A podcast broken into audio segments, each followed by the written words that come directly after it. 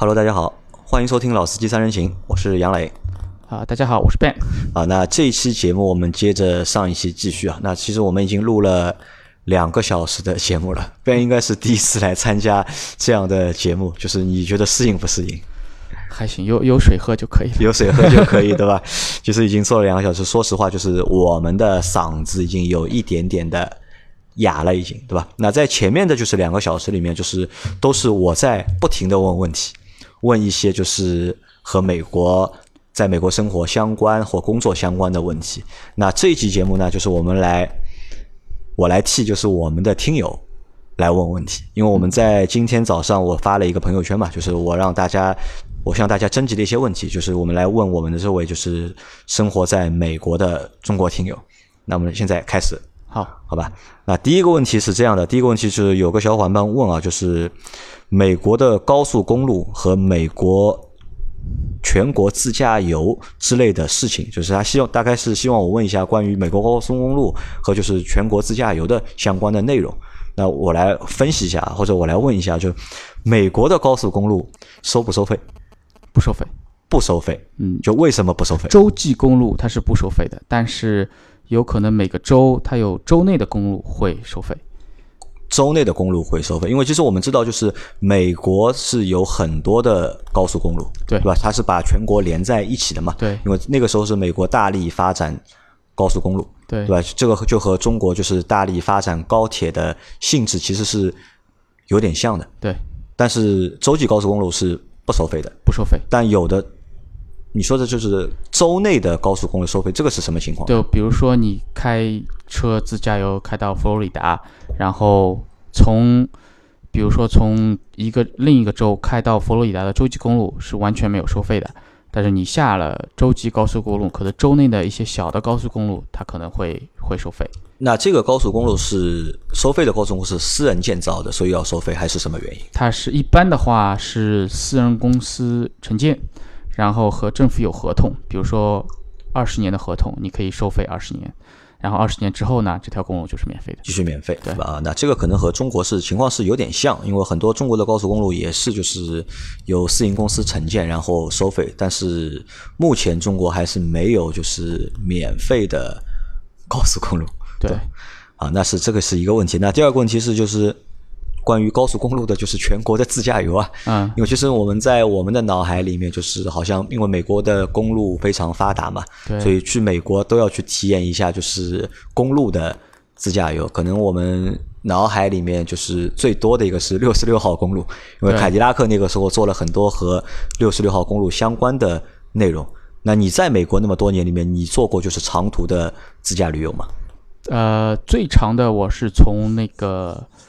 田纳西州开到那个弗吉尼亚州，差不多全程一千公里。一千公里，啊嗯，然后呃，大概十二个小时吧。十二个小时，就一口气就是开了十二个小时。我那因为那个时候其实我工作在在那个弗吉尼亚州，然后我其实那那段时间家是在田纳西州，所以我基本上每个每过几个星期就要开一次。嗯，然后基本上是从。我比较喜欢晚上开车，晚上开车啊，凌晨三点开始开，基本上到可以看个日出，对吧？对，可以看到日出。然后基本上到到家的话，吃午饭，吃午饭。对，那你觉得就是在美国，就是我不知道你有没有体验过中国的就是长途驾驶的高速公路这种体验？没有，没有，对吧？那在美国就开高速公路累不累？呃，你公路是开肯定不累的，但是你那个时间长了，可能可能就累。时间长了会累，就你疲劳肯定是有，但是你就是你不用担心路况，就一般路况都是都是没问题的。好，路况没有问题哈，那这个问题我们先过了啊，因为这个就是没法延展，如果延展的话，我觉得会没底了。就是反正就是你坐飞呃，你开车低于六个小时的话，你是不会坐飞机的。低于六个小时，你们是不会选择坐飞机。对。好，那第二个问题是有个小伙伴问，就是违章罚款和公路收费。那这个其实我们在前面的节目已经说过了，就是违章，哎，我前面忘了问了，就是一次超速的违章要罚多少钱？两百块，两百块美金。对，那这个是最低的吗？还是都是两百？就是超速的话就是两百。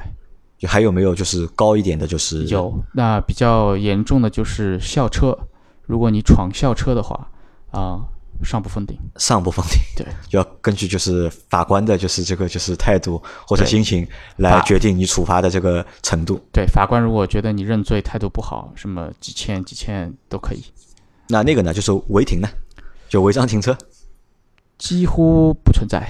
几乎不存在，就说一般的话，你停车的话哪儿都可以停嘛。哪儿都可以停。嗯如果你是在高速公路上的话，那你肯定你不能那个随便乱停。但如果你是在比如说呃去去一个地方啊买东西啊店啊，它基本上它只要划停车位的地方你都可以停。路边的话你停一会儿也也没人来管你。没人来管啊，那这个和我就是听到的其他小伙伴说的好像还不太一样那。就我有个小伙伴和我说，他在美国那段时间里面，就他觉得就是最难的一件事情就是停车，就停车位难找，然后停车费非常的贵。那可能就是在纽约啊，或者啊对他在纽约那个时候纽约的话的确是这样，因为纽约可能和上海就比较像，呃，你开车的话就不太方便，而且停车费的确是很贵，一个小时四十几块、五十几块美金都有。啊，好吓人啊！对，啊，那就是那公路收费，就是你前面说是免费的嘛？那如果是收费的公路，一般它是怎么收啊？按公里数来收，不，他就按你的路段，路段，对，你就一个口，比如说你进进这个口，你哪个口下他一般他收多少钱？几块钱还是十几块钱？两毛钱，两毛五分钱。啊，两啊 两两毛五分钱啊，那相对来说还是比较便宜的，对吧？对。啊，那下一个问题啊，就是我们法援提的一个问题啊，他问啊，就是美国人民对中国早餐的态度和中国人如何在美国摆摊卖早餐，那首先这个摆摊在就美国人是怎么解决就是早餐问题的？就你的早餐问题是怎么解决的？自己家，自己家对，就不会出去吃吗？出去吃的话，你就是麦当劳或者一些小的咖啡店呃 donut 店，呃可以，像星巴克啊星巴克或者什么你可以，但是不方便嘛，不方便啊。你开车开到那边还要停下，还要进去买，那基本上都是在自己家里面解决就是早餐的这个问题。对，那你一般在家里早饭吃什么？是中式的还是西式的？都有。一般的话就蛋啊、水果啊，然后面包啊，就比较方便一点嘛。中式的有时候父母在的话，什么弄点啊、就是也是鸡蛋啊啊、粥啊、酱菜啊，呃，那美国有没有就是有没有中国人在美国摆摊卖卖早点的？有有有。在纽约的话就就比较多一点。纽约会比较多一点，纽约多一点因为纽约华人比较多，对吧？对，一个是华人比较多，第二个就是它可以摆，就有有那个人人群是支持你。如果在别的城市的话，基本上就你你摆了也没人买，就每天早上基本上在路上走路的行人很少，基本上去公司你进了地下车库，上楼就到办公室了，不会说我在路上走走对吧啊走走个十分钟啊什么。啊，所以啊，就法院，如果你想去美国去摆个早餐摊的这个计划，我估计是不太可行的。摆摆个羊肉串摊，羊羊肉串摊，有人吃吗？有有有，有 人吃啊。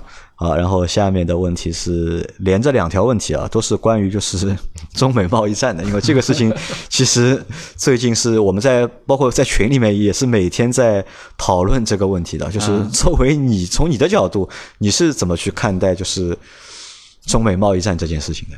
我觉得应该说中美贸易战，它有有好的方面，也有不好的方面那。好的方面在哪里？好的方面，说实话，就是说去了美国那么多年，你能够感受到，就是美国人做事情的一些规矩啊，或者美国人做事情的一些原则，的确是从自身的角度来说还是非常受用。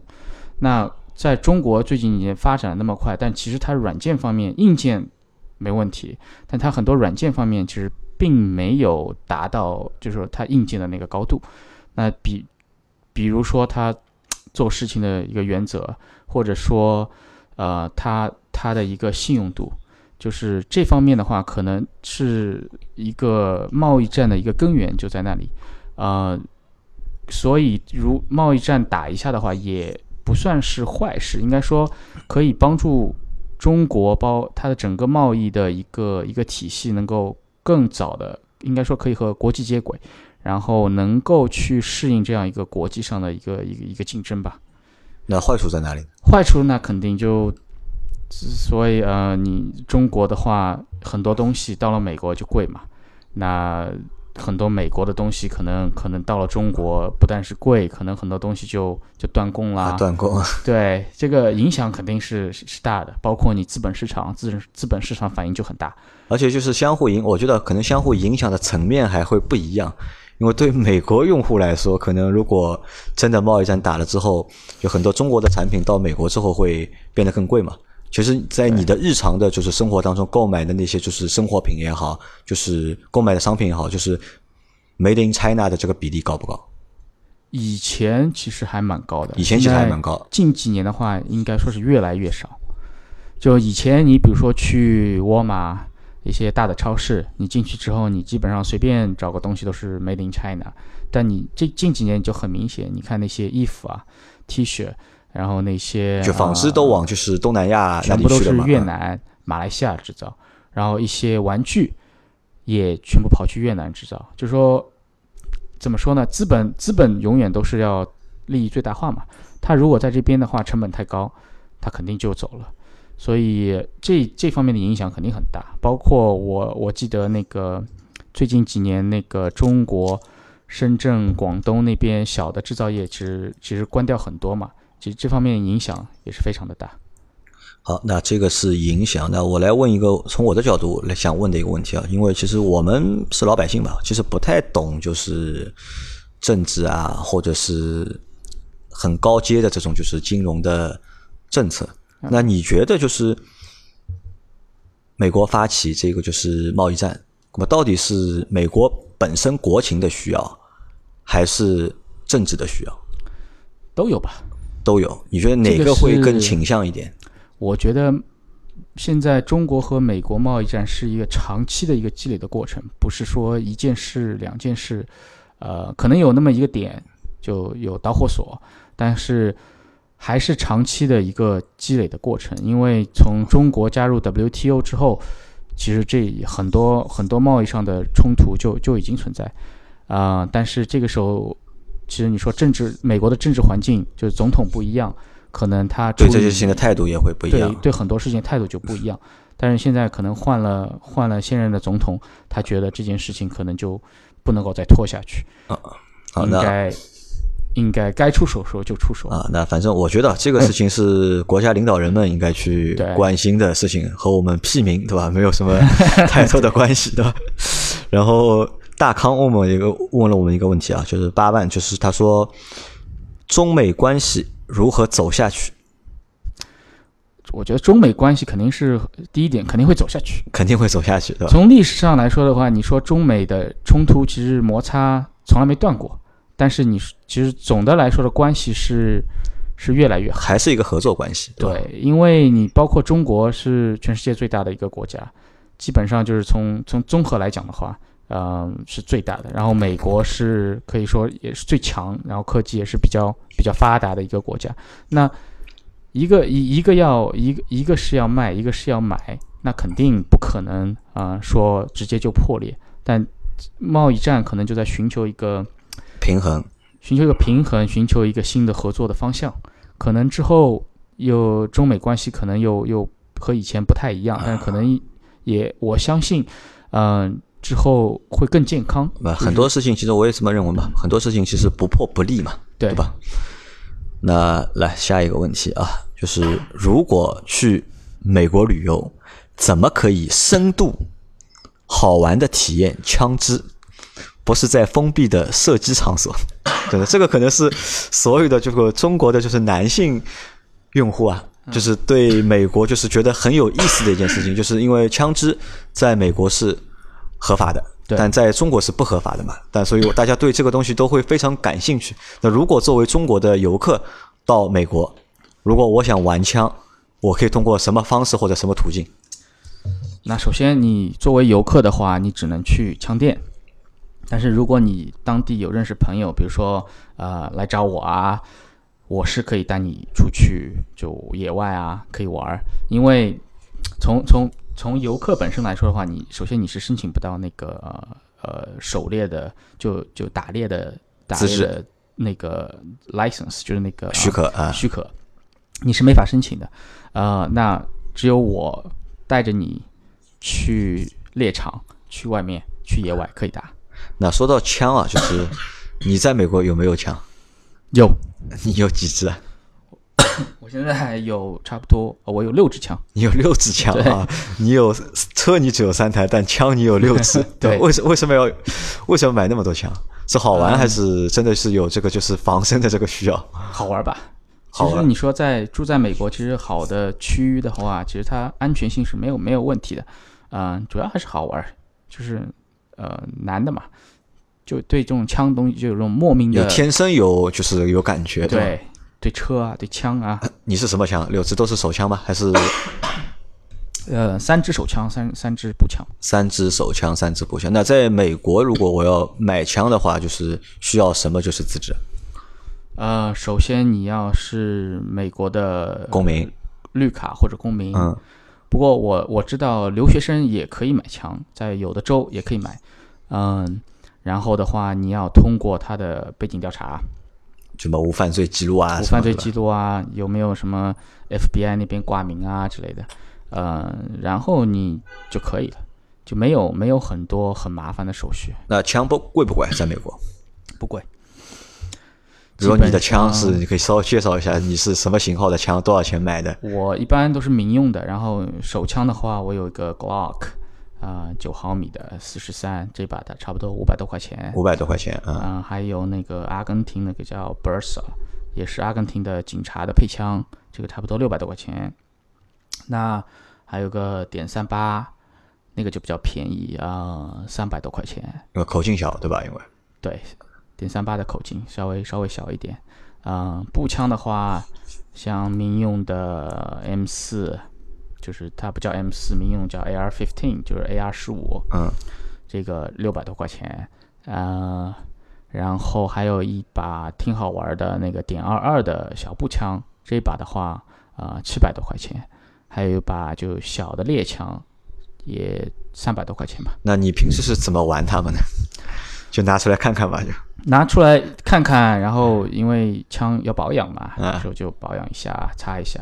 然后，你老婆反对你玩枪这件事情？一开始还是因为其实中国人，我觉得看到这个东西都是本能的，会有一种就是惧怕的感觉存在的。对，但惧怕是因为不了解嘛。你其实了解了，其实就和一般的玩具一样嘛。那你的孩子呢？会对你的枪感兴趣吗？他们基现在因为他们年龄比较小，基本上他们不让他们知道家里有枪。哦，他们是不知道家里有枪，不知道家里有枪。对，那像你平时你会出去就是打枪啊，或者是会会也会，对吧？那如果我作为一个游客，如果我也不认识你，对吧？我想玩枪，我怎么办？可以去枪店，去枪店，枪店都会有靶场，都有靶场。那就是可以去买子弹，就是可以去租枪啊，可以租枪。这个费用贵不贵？十块钱，你所有的枪都可以租来的。就十块钱，所有的枪都可以租，然后子弹就是子弹自己买，子弹多子弹多少钱一发？子弹的话，像点二二的就便宜，十块钱一百发。十块钱一百发，对，打到你耳朵聋掉的。对，基本上你点二的话，但是点二二话比较口径比较小，然后很多买九毫米，九毫米的话，一百发子弹的话，差不多十五十五六块钱吧。那这个其实还是蛮好玩的一件事情，对吧？那如果认识朋友的话，如果朋友有就是需。打猎的那个许可证的话，就可以和朋友一起去打猎。对你就可以跟着去野外野外玩。但我觉得打猎的话，基本上应该打不到东西吧？应该这个很难的吧？我觉得打猎基本上就是享受一个过程。就是你说你真的打猎，为了去打打头鹿来吃啊，或者打个野猪来吃啊，这个。这个就没意思了，主要还是享受一个一个过程，享受一个过程，对吧？啊，好，那我觉得这个以后是大家去美国旅游的话，可以去体验的一个东西啊，因为这个东西其实在中国或者大多数国家是体验不到的。对，好，然后下面一个啊，那这个小伙伴哦，他问了好几个问题啊，他一口气问了九个问题，我们一个一个来啊，就是美国的性有没有像就是电影里的那么开放？那电影里，因为我们都觉得就是美国是一个就是很开放的一个国家，对吧？啪啪啪是件很简单的事情，那实际在美国真的是这样吗？首先，美国就是说大背景介绍一下，美国是怎么诞生的？就是其实是一帮英国的新教徒，然后跑去美国建立了美国。那什么叫新教徒？其实是非常保守的。清教徒，新新对新教徒，他们叫，就是说整个美国其实它的一个价值观、社会价值观是是偏向于保守的。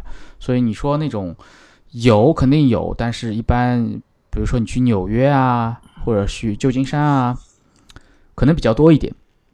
但是你一般百分之九十九的美国人，基本上至少在结婚之后都是相当保守的。就结婚之后相当保守，对但是结婚之前可能。就可以到处玩因为。他是这么问的嘛，因为就是 我们都看过一个美国电影叫《美国派》，对对吧？就是《美国派》有好几集嘛，其实啊就是说的，其实就是那批那批就是高中生，对吧？对到大学生，他们就是一个就是关于和性有关的，就是对故事。那么有没有像就是在真实的就是美国青少年的这个生活当中，和《美国派》里面表现出来的东西是一样的吗？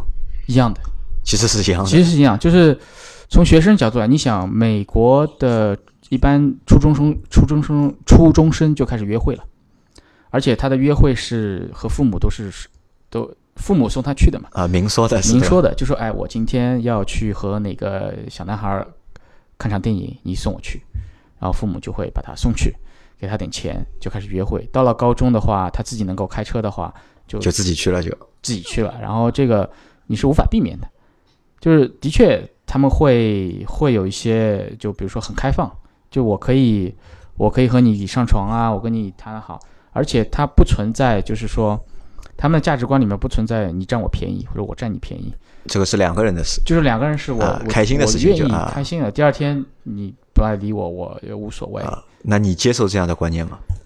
呃，基基本上像我有女儿，基啊，本上是、问题就来了嘛，因为你有你你有两个孩子嘛，你不有儿子接有女儿嘛，到时候就说不是说你接不接受的问题，是没有办法的没有办法。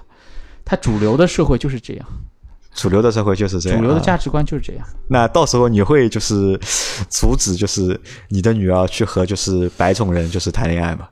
阻止白种人啊不会不会，不会，就这个还会随便他，你肯定啊，随随你他他自己选的，你没法阻止啊。没法阻止，对吧？好，那第二个问题是就。美国乡下是怎么生活的，对吧？和中国的农村相比如何，对吧？穷人是怎么生活的？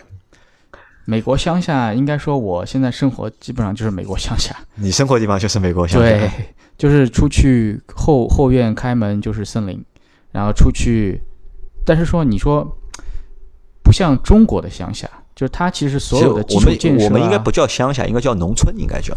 农村对，那应该说，它美国不管哪个州，你再穷的地方，它的基础建设都是非常完完，就基础建设是 OK 的，对吧？就说你农民家里五六台车肯定是有的，就五六台车。有个几百亩地，五六台车啊，，这个不是这个不是农民了，这个是地主了，这些 就是就是就是就是所谓的农民嘛，就是然后可能农场主对吧？农场主，他们就说基本学校、医院，然后超市都有，就该有的就是基础的配套就都会有。都会有，网络啊什么都有。啊，那这个问题就是可能这个我觉得还比较难回答，就是怎么去拿中国的农村和农美国的农村去做比较，这个我觉得还比较难，对吧？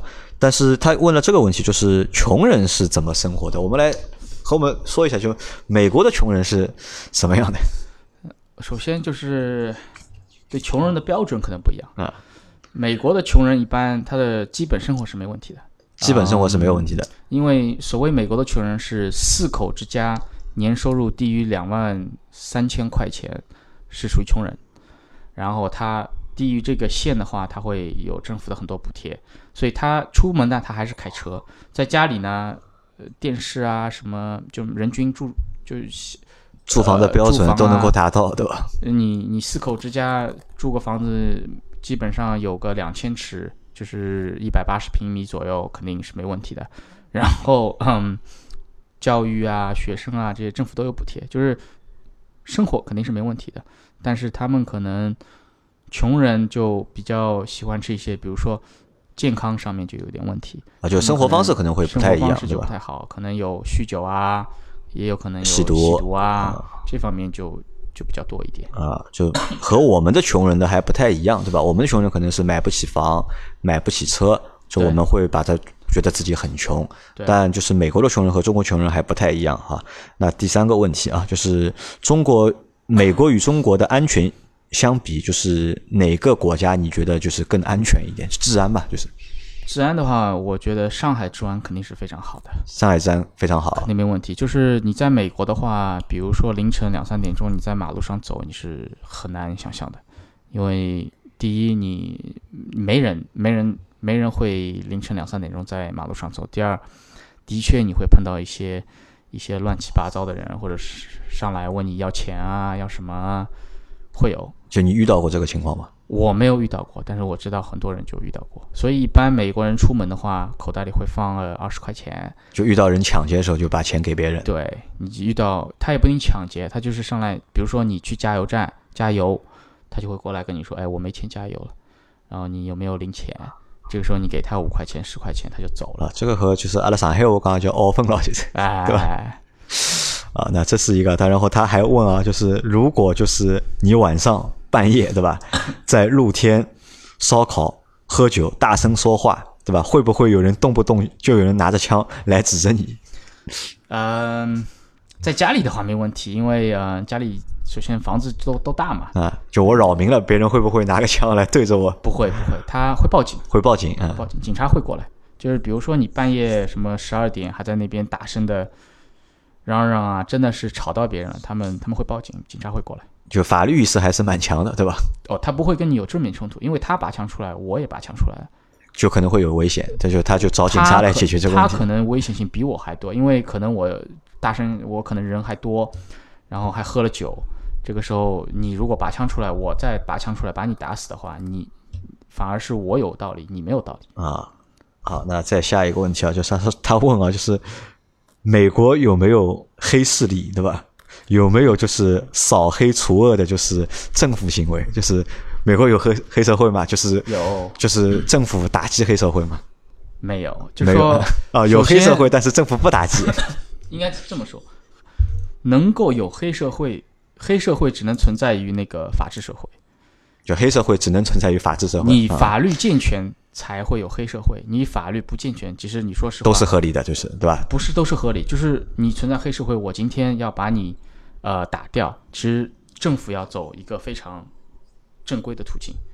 黑社会是有真正的黑社会，就像那个时候美国最大的黑帮就是那个黑手党，意大利的黑手党，嗯，他们是有有公司、有律师、有有有体系的，对吧？是一个公司，而且是政府是抓了之后，抓了好几次，抓了之后你告不倒他，告不赢他，然后他有比他有钱，请更好的律师，就可以把事情给给抹平了。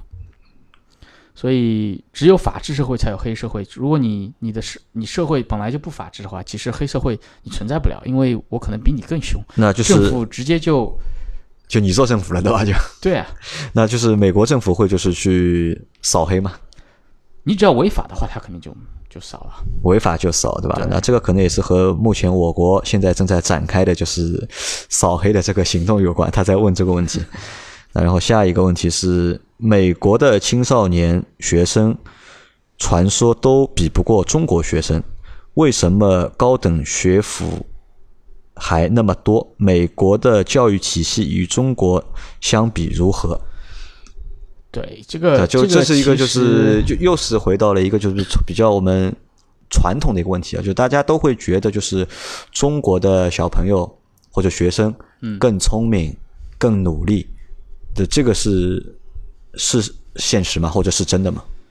从平均来说的话，的确就是中国的，你说智商也好啊，什么基础教育也好，平均来说的话，的确是要比美国厉害。但是很多有一个误区，什么误区呢？就是很多人跑去超市，比如说你买买东西，他们觉得超市的收银员啊口算很慢啊，然后数学很不好啊。但是你要知道你，你的数学好，你不能够去和超市的收银员比。你要去和真正的那些美国的精英大学里比。那我的感觉就，因为我自己是做这行的嘛，感觉就很深刻。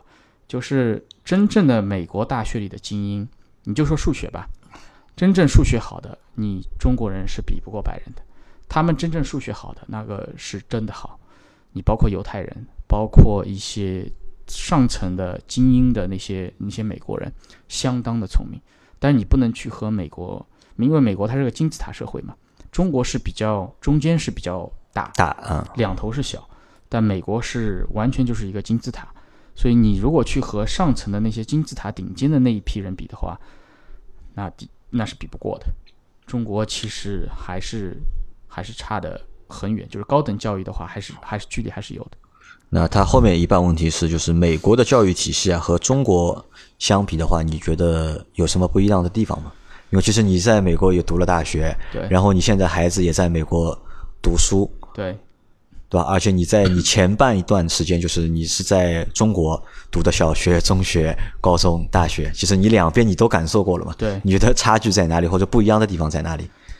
我差距最大的，我觉得就是美国是一个精英社会，它的阶层分得非常的清楚，就是是就是你去顶尖学府的那帮人以后，他们出来，呃，毕业之后出来是可以可以决定一个国家的命运的和国，甚至于决定整个世界的一个局势的。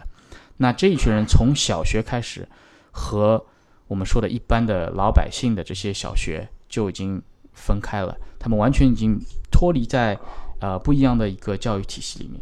嗯，像美国不存在重点呐、或者不重点，但它只存在私立和公立。那私立学校，你从教育质量来说的话，比如说你的考试分数，如果你去去比较的话，私立学校不一定比公立学校要高多少，但是它的一个环境就是不一样，因为它它的教育的理念也不一样。一个是可能就是你的一考试题目，就是说大家来谈一下啊、呃中美贸易战，就很非常的发散性的一个。那一般的公立学校可能就不可能去涉及到这一方面，所以在私立学校的那那帮顶尖的呃学生或者顶尖的阶层，他们他们所接触到的一些东西，从小就有一个概念在里面。我是出去就是要要做精英人的，啊，我出去了之后，可能就是在叫从政的。那一般的话，百分之九十九的可以说，呃，都是公立学校。然后他们出来之后，就是说我出去就是要找一份好一点的工作的。然后找了好一点工作，我要可能就换搞个好一点的车啊，买个好一点的房子啊，然后就能很平稳的生活下去就。目标是不一样的，目标是不一样，而且他们都非常接受这个这个分层。那在中国，我觉得其实好像差不多，我觉得没有什么就是太多的就是不一样的地方，对，可能只是教育的体系就是在就是构造上面、结构上面可能会有点不一样。对，但是但这个一个是等于说，一个是出来是制定规则的，一个是去遵守遵守规则啊，那这个可能我们也解释不清楚啊。然后他下面那个问题比较有意思啊，他问的是美国的生活真的有那么吸引人吗？就是我们其实很多人都有一个美国梦，对吧？嗯，都想移民，都想出国，去到美国。就美国的生活真的有那么吸引人吗？你在美国已经待了十几年了嘛？对。吸引人的话，我觉得中国的生活比较吸引人。就你觉得中国的生活比较吸引人，对吧？美国的生活就是说，你要追求稳定的话，那肯定是美国的生活。基本上，你每天两点一线，呃，生活非常的非常有规律，非常平稳。你健身，嗯、比如说陪小朋友玩儿，这个每天就是两点一线，上班下班，很很平稳。中国的话，可能你还有一些惊喜啊，或者说啊，今天可能哎，我的朋友里面有一个投资项目啊，或者怎么样啊，或者说啊，今天出去一块儿吃个饭啊，去这边唱个歌啊，那基基本上美国呃就没有，除了出去旅游，而且旅游是以家庭为单位，不是说你自己出去什么单位组织一个旅游啊，几乎是没有的。那你是喜欢平稳的生活，还是喜欢就是吸引人的生活应该说我已经习惯了平稳的生活啊？，你已经习惯了平稳的生活，对，就是说刺激的生活当然也习惯，但是说就不会刻意去追求这个东西。啊，好，那这个问题其实我觉得啊就是到底美国的生活吸引不吸引人啊？就是还是要每个人你们自己就是到了那里去体验，可能每个每个人不同的人他的感受对也是不一样的啊。那他下一个问题是美国的社会保障有那么牛吗？或者是他说在政府每年救助那么多人，到底是这个是真的存在吗？存在，就是我们在前一节目我们也提到过嘛，就是美国的福利嘛，就是美国的这个社会保障或者社会福利制度真的有那么好吗？美国的社会福利制度其实没有，比如说欧洲的一些国家好。就是你光从福利来讲的话，嗯，它还是一个一个怎么说呢？就是多劳多得的一个社会。呃，你你要过好的生活，你还是要去努力，你要去出去上班，你要找工作，你要学习。但是如果你真的就是什么都不想干，他也不会让你饿死。就基本的保障还是就饿不死你，反正对吧？饿不死你，但是你要你要过好的生活，还是要靠你自己。整基只能说是基础的社会保障啊，还是还是没问题的。好，那下一个啊，最后一个问题啊，就是美国各州之间的关系如何？这个就很微妙啊，因为其实我们知道，因为美国有五十多个州嘛，然后每个州有自己的法律，而且很多法律是在不同的州之间是对立的，是，对吧？有的事情在这个州是可以做，在在那个州就是不可以做。那每个州和每个州之间的关系就是怎么样？因为这个问题我们在之前也聊过嘛，我们还谈到过，就是有几个州还在闹独立嘛。对，那州和州之间的关系，那第一，那这个就要展开说的话，你就。不得不说一下美国的信仰，就是其实很多美国州，呃，它分保守州啊，或者说比较比较激进的州，像加州啊、纽约州啊，属于比较开放的州，它可以容纳很多一些东西，啊，比如说同性恋啊，呃，大麻啊，嗯，但是你在保守州的话，那完全就是不可能的，呃，首先大麻是违反，可以说违反很多人的信仰，它是不可能让你合法的。然后同性恋也是，嗯，也是违反违反很多人的信仰，即很多州还是非常的保守。那州与州的关系，嗯，怎么说呢？一般来说的话，没有什么太直接的关系，没有太直接都是自己经营自己，自治自治啊。你你和你和他之间就是过了过了这条线，过了州州的这个这个这个线的话，法庭上见，呃，就没没有没有什么关系。比如说你从加州。车里带个五十克大麻，在加州你没问题，被拦下来也没有问题。但你过了加州，好，那你可能就是面临的就是十年的有期徒刑。好，那这是一个。然后他的最后一个问题是这样，就是美国的政治像纸牌屋里面一样嘛？就因为前几年有一个比较好看的就是美剧嘛，就是纸牌屋嘛。那美国的政治真的像纸牌屋里面表现的那么黑暗，或者是那么的，就是让人觉得就是不可思议嘛？嗯，政治其实我觉得政治都是黑暗的嘛，政治都是黑暗的。但具体黑暗到什么程度，说实话，他具体说的很多事情到底是真的或者假的，有没有夸张啊？我也。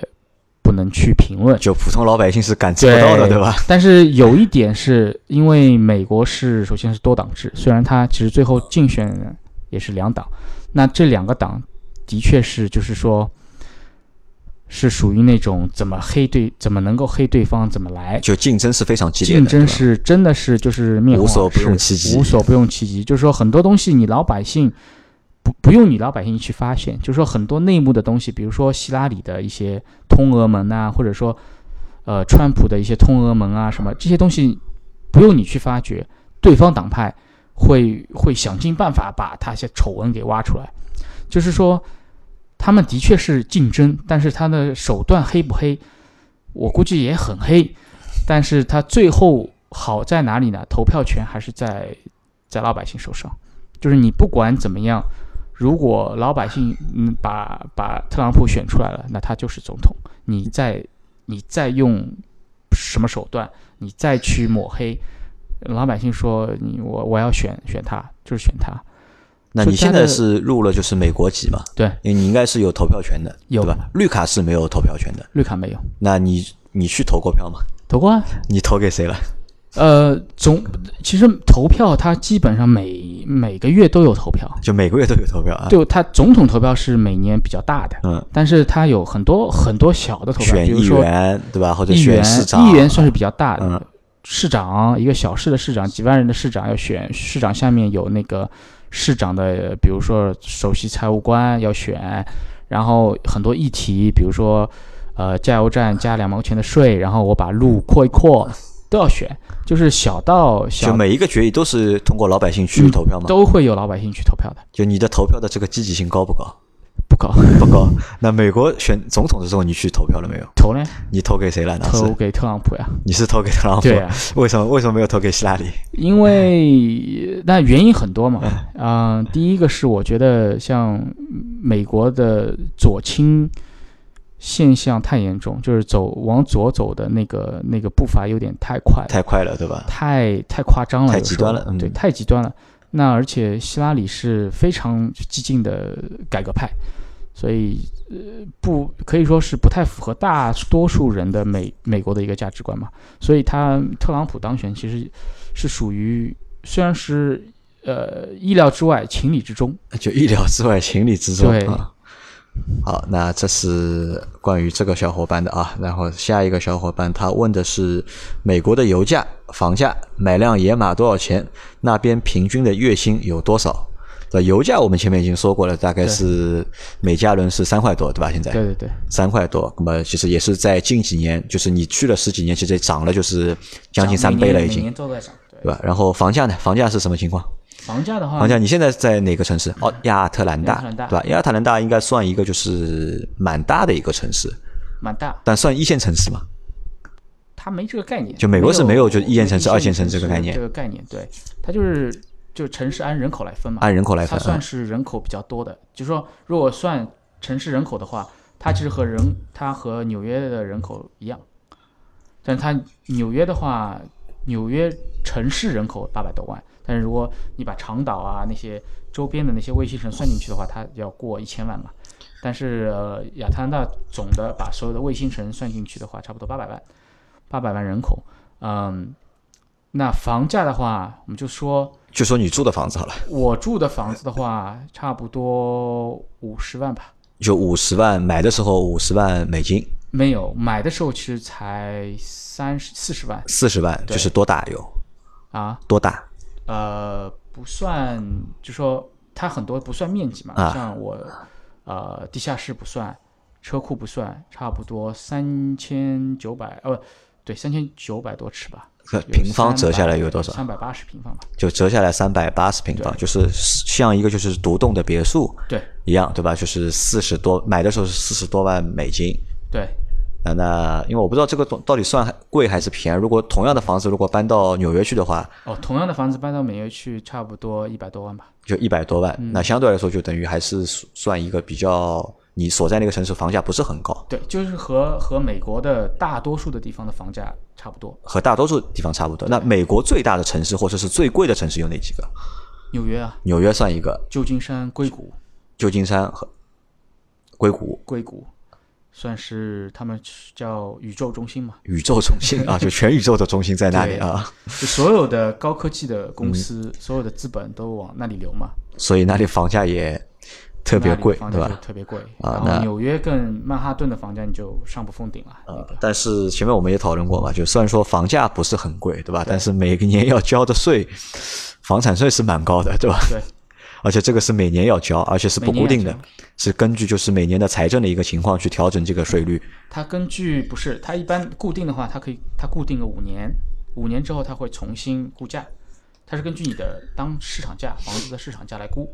它市场价，比如说你估出来五十万，它一般它财政说可能要一个点，那你每年就是百分之一的房价的百分之一。就你目前那套房子，就是每年交税交多少？百分之多少？不多，嗯，我们是一个点吧，一个点，那是按照它是按现价来算的，还是按就是买的价格来算？是按市价还是市价？那如果值五十万的话，就是百分之百分之一，多少钱？五千块？五千多块五千多块啊，那五千多块四万三万多块钱，对啊，对吧？其实还可以，对吧？然后问他问到了，就是买辆野马，在在在美国买辆野马要多少钱？新的话应该五万左右吧，五万左右对吧？平均的月薪你们有多少？平均月薪就像我刚才说那个整个美国来说的话，呃，家庭收入就是税前嘛，全全都是税前，差不多五万六、五万八。嗯，就六万块钱左右。六万块钱左右，就是一个家庭的一年的就是收入，这算一个就是平均收入。平均收入啊，那。中国人的话其实还高一点，中国人平均的话，家庭的收入在七万左右吧，在七万左右。因为中国人可能就是更聪明、更勤劳，对吧？就是中国人一般很多都是读书过去的嘛，所以他从从事的行业啊什么，就工资相对来说比较高一点。工资相对比较高，对吧？好，那再看下一个问题啊，就是开大排量自吸的车到底是什么感觉？是不是跟电动车很像？如果是，那电动车在美国的意义是什么？大排量自多大排量？算大排算量这五点零以上。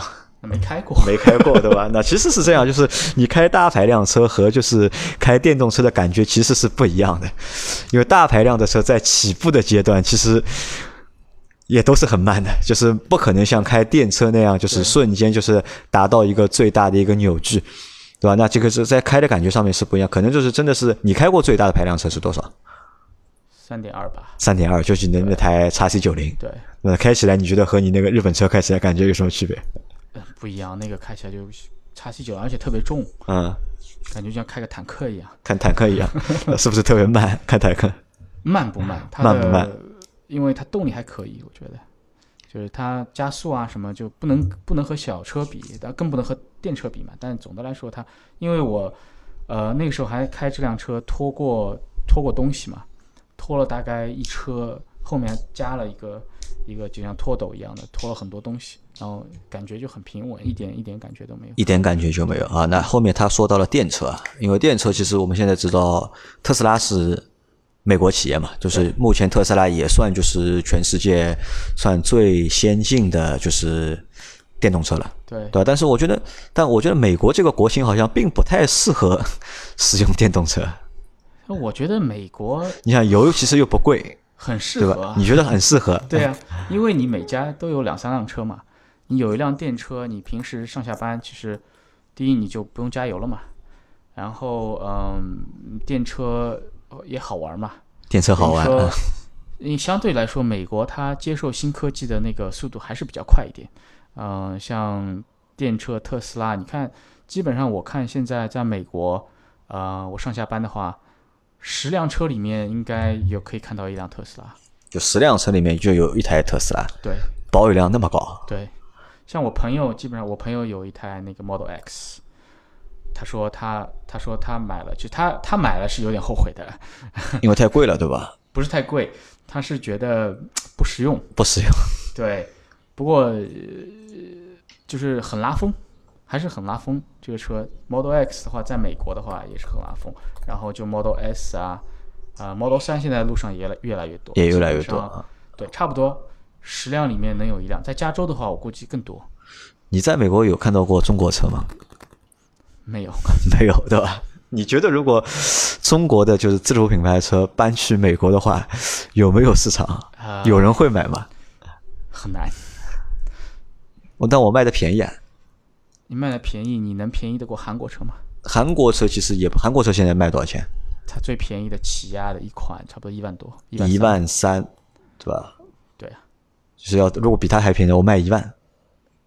那你卖一万，那就说肯定有人买，但是你你的车，比如说安全性、排量，因为你不能排量不能太低嘛，你动力不能太差，因为美国你出去就是高速公路，你首先你在高速公路上开，你不能飘，不能飘。你你你再小的车，你看像起亚的起亚的那款一万三的，很小，但是它开在高速公路上就稳定性很好，没没肯定没问题。但是你说你比它再便宜，嗯，第一你你品牌不敢开了对吧？你品牌的认识度有没有，对不对？那你你买买你这个车可能就是一些学生了，那学生买你这个车。呃，他可能追求的一个是便宜，但他可能追求别的东西，因为你竞争的不单单是那个价格，对吧？价格，还有就是二手车市场啊，对。我二手车市场，我可能五千块钱我就可以买个大排量的，我一万块钱可能就买个二手的，二手的野马可以买了，对吧？对，二手的野马我就可以买了，我完全没必要去买你这个从来没见过的品牌啊，对不对？好，那来最后问最后一个问题啊，就是。小这个小华子他问，就是想知道美国的教育和医疗和国内有什么区别？好在哪里？不好在哪？前面因为教育已经说过了，我觉得这个教育的东西，我觉得比较难说，说不清楚。就说一下医疗吧，因为其实你在美国待了十几年嘛，肯定看过病，对对吧？那在美国看病和在中国看病有什么不一样的地方吗？嗯，美国看病，一个是以人为本吧。